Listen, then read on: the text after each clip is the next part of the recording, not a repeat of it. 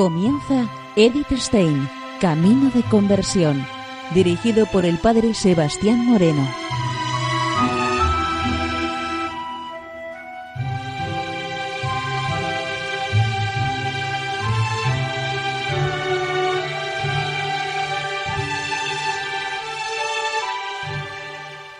Muy buenos días, nos de Dios. Seguimos conociendo a Edith Stein, Camino de Conversión.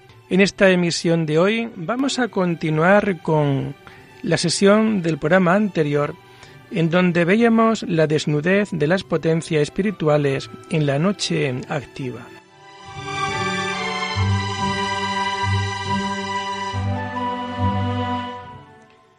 Nos comenta Edith Stein lo siguiente. De lo dicho hasta ahora, no solo resulta claro que la fe es una noche oscura, sino también que es un camino. El camino hacia cuya meta tiende el alma, hacia la unión con Dios, porque ella sola nos da conocimiento de Dios. ¿Y cómo se podría llegar a la unión con Dios sin conocerle? Pero para poder ser dirigida por la fe hasta la meta, el alma tiene que comportarse de manera justa. Tiene que adelantarse en la noche de la fe por su propia elección y con sus propias fuerzas. Después que en la noche del sentido ha negado todo deseo de las criaturas, tiene que morir ahora para llegar hasta Dios. A todas las fuerzas naturales, a su sentido y a su misma razón, pues para alcanzar la transformación sobrenatural, tiene que dejar tras de sí todo lo natural. Sí, deben desprenderse de todos los bienes sobrenaturales cuando Dios se los regala. Deben deshacerse de todo lo que cae bajo el dominio de su capacidad de comprensión. Siempre se ha de quedar como desnuda de ellas y a oscuras, así como el ciego, arrimándose a la fe oscura, tomándola por guía y luz, y no arrimándose a cosa de las que entiende, gusta siente e imagina, porque todo aquello es tiniebla, que le hará errar, y la fe es sobre todo aquel entender y gustar y sentir e imaginar. Respecto a todo ello, el alma tiene que llegar a ser totalmente ciega y permanecer ciega para alcanzar lo que la fe le enseña, porque el que no es completamente ciego no se deja guiar por el mozo de ciegos, sino que confía en lo que él ve. Y así el alma, si estriba en algún saber suyo o gustar o saber de Dios, para ir por este camino fácilmente yerra o se detiene, por no se querer quedar bien ciega en fe, que es su verdadero guía. Para llegar a la unión con Dios, el alma, creyendo su ser, que no cae en entendimiento, ni apetito, ni imaginación, ni otro algún sentido, ni en esta vida se puede saber, antes en ella lo más alto que se puede sentir y gustar, etc. De Dios dista en infinita manera de Dios y del poseerle puramente. Si el alma pretende unirse por gracia perfectamente en esta vida con aquello que por gloria ha de estar unida en la otra, lo cual, como aquí dice San Pablo, ni vio ojo, ni oyó oído, ni cayó en corazón de hombre en carne. Entonces ha de ser a oscuras de todo, cuanto pueden entrar por el ojo, y de todo lo que se puede recibir con el oído, y se puede imaginar con la fantasía y comprender con el corazón, que aquí significa el alma. Si se apoya todavía en sus propias fuerzas, sólo se crea dificultad e impedimentos. Respecto a su meta, abandonar el propio camino equivale a seguir el verdadero. Sí, en este camino, el entrar en camino es dejar su camino, o por mejor decir, es pasar al término y dejar su modo es entrar en lo que no tiene modo, que es Dios, porque el alma que a este estado llega ya no tiene modos ni maneras, ni menos se hace ni pueden asir a ellos. a ningún modo especial de entender, ni de gustar, ni de sentir, aunque en sí encierra todos los modos, al modo del que no tiene nada, que lo tiene todo. Gracias a la superación de sus límites naturales, interior y exteriormente, entra en límite sobrenatural que no tiene modo alguno, teniendo en ausencia todos los modos. Tiene que elevarse sobre todo lo espiritual, que de manera natural puede conocer y entender, incluso sobre todo lo espiritual que en esta vida puede gustar y sentir con los sentidos. Cuanto más aprecia todo ello, tanto más se aleja del supremo bien. Si en comparación con éste todo lo tiene por poco, así a oscuras, grandemente se acerca el alma a la unión por medio de la fe.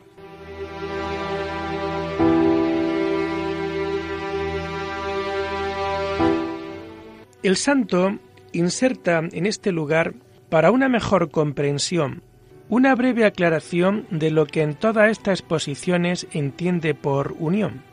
No una unión esencial de Dios con todas las cosas, por la cual éstas permanecen en su ser, sino una unión y transformación del alma con Dios, por amor.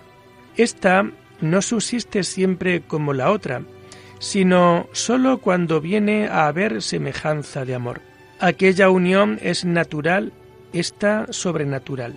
La sobrenatural se establece cuando la voluntad del alma y la de Dios quedan fundidas en una, de tal modo que no hay nada en una que contradiga a la otra. Cuando entonces el alma quitare de sí totalmente lo que repugna y no conforma con la voluntad divina, quedará transformada en Dios por amor. Esto se entiende no sólo lo que repugna según el acto, sino también según el hábito. Y por cuanto toda cualquier criatura, todas las acciones y habilidades de ellas no cuadran ni llegan a lo que es Dios, por eso se ha de desnudar el alma de toda criatura y acciones y habilidades suyas, y así se transforma en Dios. La luz divina habita también naturalmente en el alma, pero sólo cuando se despoja de todo lo que no es Dios por amor de Dios. Esto se llama amor.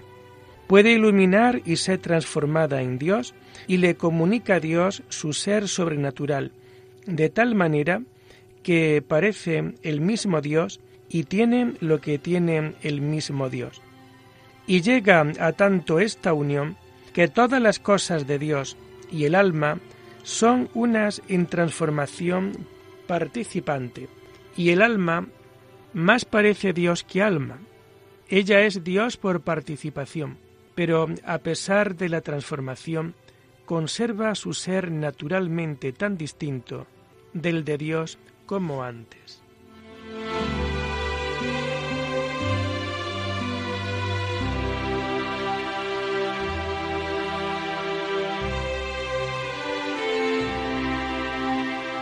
Desnudez de las potencias espirituales como camino y muerte de cruz. La desnudez que se exige para esta unión transformante tiene que actuarse en el entendimiento por medio de la fe, en la memoria por la esperanza y en la voluntad por el amor. De la fe ya se ha indicado que concede al entendimiento un conocimiento seguro aunque oscuro le muestra a Dios como luz inaccesible, incomprensible e infinito, ante quien fallan todas las fuerzas naturales, y precisamente por eso llevan al entendimiento de nuevo hacia su total nada. Reconoce su propia impotencia y la grandeza de Dios. Del mismo modo, la esperanza vacía la memoria, porque se ocupa de algo que no posee. Pues, ¿cómo es posible esperar una cosa que se ve? Nos enseña a esperarlo todo de Dios y nada de nosotros mismos o de las otras criaturas. Esperar de Él una felicidad sin fin y renunciar por ello en esta vida a todo gusto y posesión. Finalmente, el amor libera la voluntad de todas las cosas, en cuanto que obliga a amar a Dios sobre todas ellas. Pero esto solo es posible cuando se ha eliminado el apetito de las criaturas. Este camino de desasimiento total ha sido descrito interiormente como el camino estrecho que pocos encuentran, el camino que conduce al alto monte en la perfección y que sólo puede ser recorrido por aquellos a los que ninguna carga hace retroceder, el camino de la cruz, al cual Jesús invita a sus discípulos. Si alguno quiere venir detrás de mí, que se niegue a sí mismo, que cargue con su cruz y que me siga. Porque el que quiera salvar su vida la perderá, pero el que pierda su vida por mí la salvará. Lo que aquí se exige no es simplemente un poco de recogimiento y una cierta mejora en este u otro aspecto, una pequeña prolongación de la oración o un poco de mortificación, teniendo en ello el gusto de las consolaciones y sentimientos espirituales. Los que con ello se quieren conformar, huyen de ello como de la muerte, de donde les nace que en ofreciéndoseles algo de esto sólido y perfecto, que es la aniquilación de toda suavidad en Dios, en sequedad, en sinsabor, en trabajo, lo cual es la cruz pura espiritual y desnudez, de espíritu pobre de Cristo. Lo otro es buscarse a sí mismo en Dios, harto contrario al amor, porque buscarse así en Dios es buscar los regalos y recreaciones de Dios, mas buscar a Dios en sí es no sólo querer carecer de eso y de otro por Dios, sino inclinarse a escoger por Cristo todo lo más desabrido, ahora de Dios, ahora del mundo. Y esto es amor de Dios. Odiar su alma y por eso mismo salvarla significa renunciar por amor de Cristo a todo lo que pueden apetecer y gustar, escogiendo lo que más se parece a la cruz. Beber el cáliz con el Señor significa morir a la naturaleza, tanto sensitiva como espiritual. Sólo así puede ascender por el camino estrecho, pues en él no cabe más que la negación, y la cruz que es el báculo para arribar, por el cual grandemente se le aligera y facilita. De donde nuestro Señor, por San Mateo, dijo, Mi yugo es suave y mi carga ligera, la cual es la cruz. Porque si el hombre se determina a sujetarse a llevar esta cruz, que es llevar trabajo en todas las cosas por Dios, en todas ellas hallará grande alivio y suavidad para hallar este camino así, desnudo de todo, sin querer nada. Empero si pretende tener algo, ahora de Dios, ahora de otra cosa, con propiedad alguna, no va desnudo ni negado en todo, y así ni cabrá ni podrá subir por esta senda angosta hacia arriba. Las almas espirituales tienen que persuadirse cómo este camino de Dios no consiste en multiplicidad de consideraciones, ni modos, ni maneras, ni gustos, sino en una sola cosa necesaria, que es saberse negar de veras, según lo exterior e interior, dándose al padecer por Cristo y aniquilarse en todo. Porque ejercitándose en esto, todo es otro y más que ello se obra y se halla en ello. Y si en este ejercicio hay falta, que es el total y la raíz de las virtudes, todas es otras maneras es andar por las ramas y no aprovechar, aunque tengan tan altas consideraciones y comunicaciones como los ángeles. Cristo es nuestro camino. Lo que importa es comprender cómo hemos de caminar según el modelo de Cristo. Cuanto a lo primero, cierto está que Él murió a lo sensitivo, espiritualmente en su vida y naturalmente en su muerte, porque como él dijo, en la vida no tuvo donde reclinar su cabeza y en la muerte lo tuvo menos. Cuanto a lo segundo, cierto está que el punto de la muerte quedó también aniquilado en el alma sin consuelo y alivio alguno, dejándole el Padre así en íntima sequedad, según la parte inferior, por lo cual fue necesitado aclamar diciendo, Dios mío, Dios mío, ¿por qué me has desamparado? Lo cual fue el mayor desamparo sensitivamente que había tenido en su vida. Y así, en él hizo la mayor obra que en toda su vida, con milagros y obras, había hecho, que fue reconciliar y unir al género humano por gracia con Dios.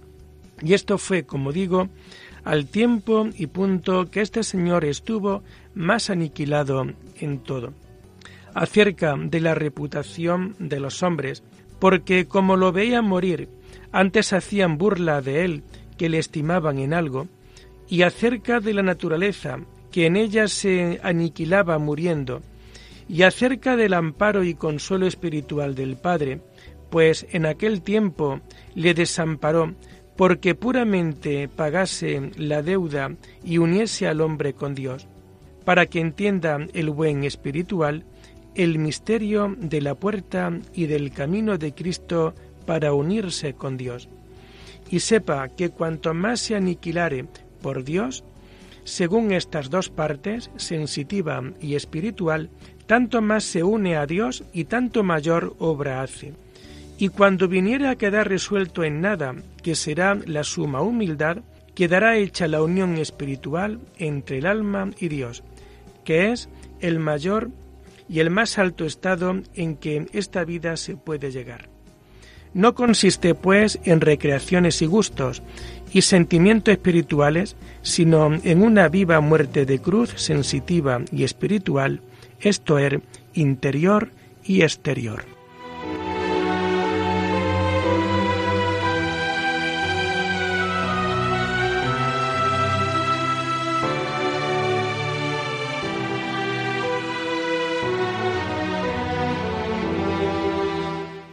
Y lo dejamos aquí por hoy, invitándoles a seguir profundizando en la vida y en el mensaje de Edith Stein. Hasta la próxima semana muy buenos días en el Señor.